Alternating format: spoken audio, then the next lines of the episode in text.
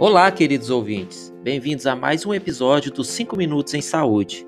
Este quadro é o nosso podcast quinzenal trazido a você pelo Conversando Saúde da UFSJ CCO. Neste episódio, convidamos o professor Dr. Rafael Gonçalves para nos elucidar algumas dúvidas sobre os tipos de testes para a Covid-19.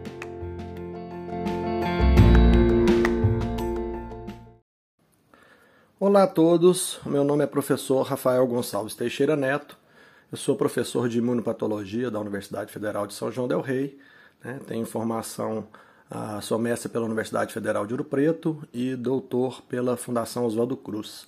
E hoje eu estou aqui no Conversando Saúde para falar um pouquinho sobre algumas questões do coronavírus e da, dos diagnósticos associados a essa infecção. Bom, a primeira pergunta é qual é a chance dos testes rápidos darem falsos negativos? E porque não podemos confiar né, plenamente nos seus resultados. Uh, os testes rápidos, eles são, vamos dizer assim, divididos em dois tipos principais. Os testes rápidos para detecção de imunoglobulinas, né, que são os nossos anticorpos, e os testes rápidos para detecção de antígeno.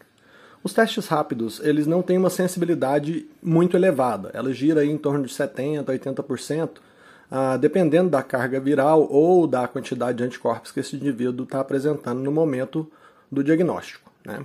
Então, é, a grosso modo, seria mais ou menos assim: a cada 10 pessoas que fazem esses testes, entre 7 e 8 vão ser detectados, né? e entre 2 e 3 vão ser o que a gente chama de falsos negativos.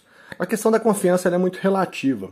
Uh, do ponto de vista epidemiológico, não é ruim detectar 7 indivíduos em 10, mas o que a gente tem que levar em consideração é que os indivíduos que possuem esses resultados negativos, eles não podem ter plena certeza né, de que realmente eles não têm ali a presença de, de anticorpos ou da presença do vírus, né, dependendo de cada tipo de teste. Então, isso acaba sendo um pouco variável né, a, devido a essa sensibilidade não tão elevada.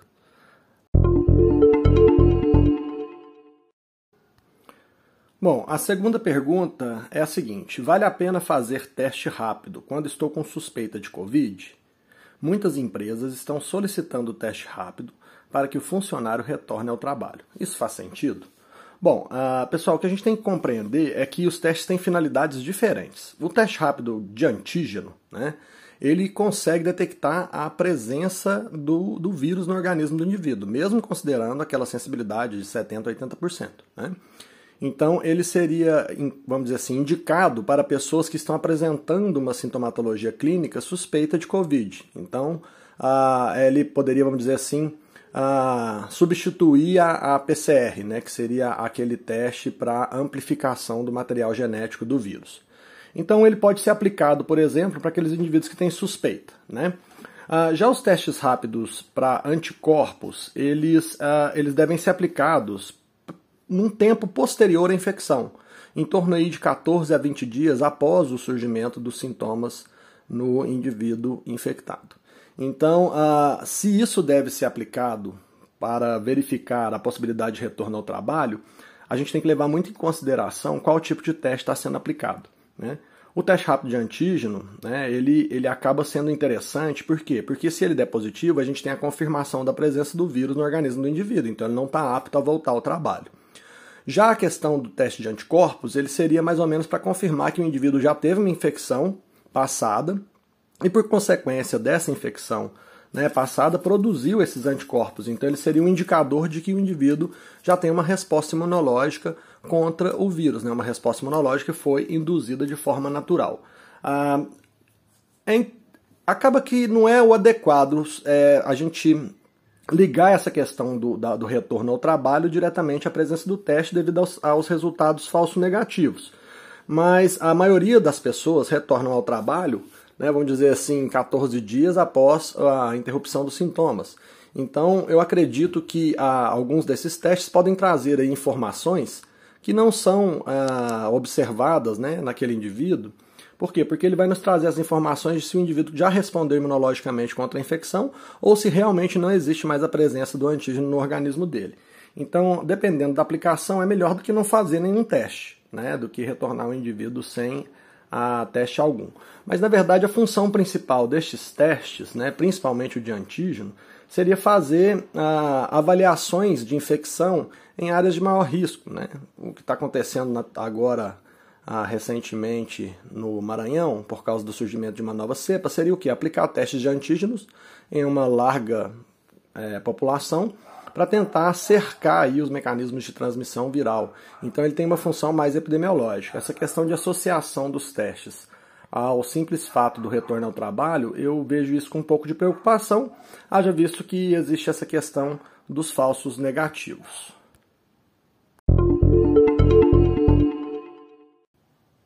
Bom, a terceira pergunta ela é sobre o detalhamento de qual é o melhor teste e em cada situação. Ou seja, qual, em qual situação nós devemos aplicar cada um dos testes né, relatados anteriormente. Uh, se você tem por objetivo identificar se o indivíduo está infectado, o teste deve ser aquele voltado para a detecção de antígeno. Pode ser o teste rápido ou a PCR real time, que é a PCR em tempo real. A PCR em tempo real é uma metodologia muito mais sensível do que o teste rápido, com sensibilidade variando próximo de 99%. Né? Então ela detecta a, a, a chance de falsos negativos é muito menor. Né? Então, estes testes são indicados para aqueles indivíduos que estão com suspeita de estarem infectados. Né? E o ideal é que a coleta do material para a realização desses testes seja feita entre o quarto e o sétimo dia após o surgimento dos sintomas, porque é nesse período que a carga viral vai estar no seu pico, né? ou seja, ela vai estar no seu máximo. Então, ah, esses testes tendem a, a, a dar menos falsos negativos se coletados no período adequado. Né? Ah, já os testes de imunoglobulinas, né, que são os anticorpos, eles são ah, aplicados para verificar se o indivíduo teve contato anterior ao vírus, né, num, num período recente.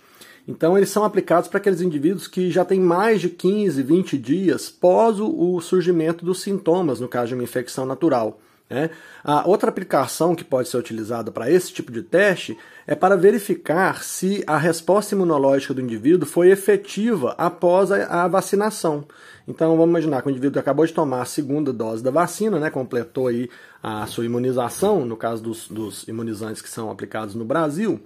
Ah, então ele aguarda ali um período mais ou menos é, de 14 dias após a segunda dose e ele faz esse teste rápido para verificar se o organismo dele respondeu né, a vacina e produziu os anticorpos. Então, os testes de, para detecção de imunoglobulinas, né, que é o a IgM e IgG, ele é realizado né, justamente para identificar se existe a presença de anticorpos contra o SARS-CoV-2 no organismo do indivíduo. Então, ele ou detecta uma infecção que aconteceu ah, naturalmente alguns dias atrás, ou tem a possibilidade de verificar se uma vacina foi efetiva.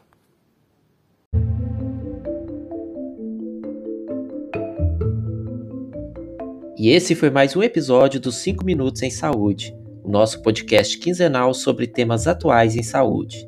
Obrigado por nos ouvirem, fiquem seguros, usem máscaras e se cuidem.